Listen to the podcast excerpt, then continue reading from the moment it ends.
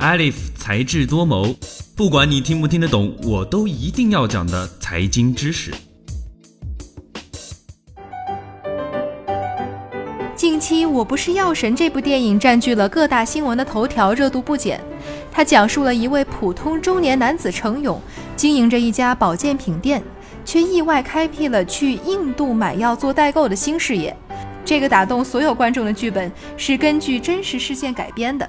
真实事件的主人公陆勇被确诊为慢性粒细胞白血病，吃了两年瑞士格列卫，花费近五十万人民币。高昂的药价让他不堪重负，四处寻药之后，发现了印度仿制药，并推荐给了许多病友。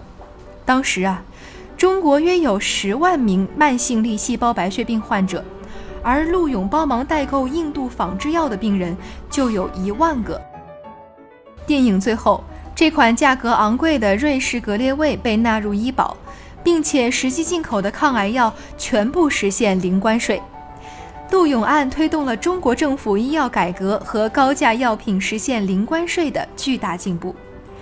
这部电影除了讲述病友们面对病魔的积极抗争，也引起了大众对于高价药品关税问题的关注。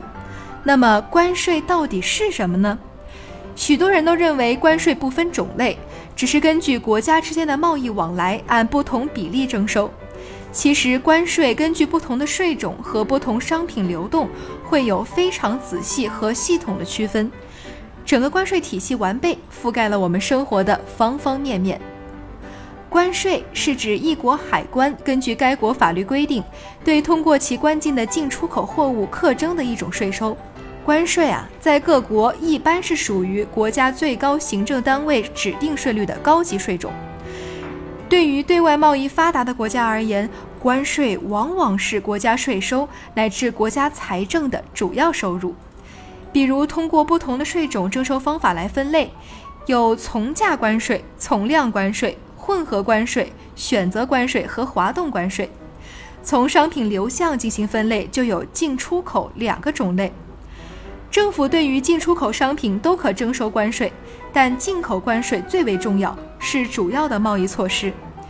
对于国家发展而言，财政关税、保护关税这两种啊，既可以让国家财政有所收入，又能保护本国商品的生存。至于报复性关税和惩罚性关税，在我们的日常生活中并不常见，一般人也不会碰到这种情况。然而，近期炒得火热的中美贸易战，美国公布了对中国的关税清单，其中金额涉及五百亿美元。中国官方在当天下午立即公布了对美国的关税清单，金额同样涉及五百亿美元。不难看出，美国对中方实施惩罚性关税，中国立即对美方实行报复性关税。通过了对关税的内涵、种类、征收理由等等方面，我们对关税进行了简单全面的了解。那也可以得出结论，在我不是药神这部电影中的高价药格列宁，是作为瑞士进口的高价药品进入中国，并且开始向病友销售的。中国对于进口药品的关税在当时一直居高不下，加上药品的经销商、制药厂中外的经手流程中工序很多很多。药品的价格自然非常高昂。说穿了，中国的进口药品之所以价格让人难以接受，出现了电影的悲剧事件，责任的追究一再转移，说明这根本不是流程中的某一个步骤造成的，这个是一个系统性问题，而这个问题的解决绝不仅靠一两天的努力，让我们拭目以待。如今高价药难治病的情况已经得到改善。根据中国医药保健品进出口商会的消息，自今年五月一号起，进口药品取消关税。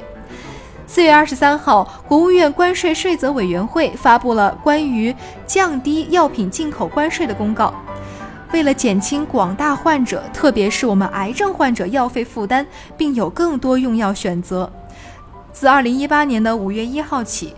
以暂定税率方式，将包括抗癌药在内的所有普通药品、具有抗癌作用的生物碱类药品及有实际进口的中成药进口关税降为零。取消进口关税后，将进一步减轻国内患者特别是癌症患者的药费负担。根据了解，药品进口关税在百分之二至百分之八。瑞士进口格列卫每盒近三万元，在取消了药品关税后，着实减轻了患者购买高价药物的压力。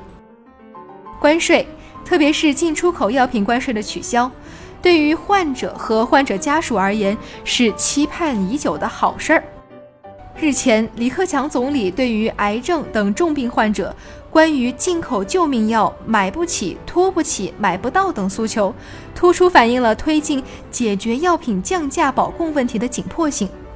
现在，谁家里一旦有个癌症病人，全家都会倾其所有，甚至整个家族都会需要施予援手。癌症已经成为威胁人民群众身体健康的头号杀手。高价抗癌药也许不会出现在每一个人的生活中，但这个却是病患家庭日思夜想的头疼事儿。药品关税取消，利国利民，取舍之间折射的是国与民的基本关系。好了，今天的节目就到这里。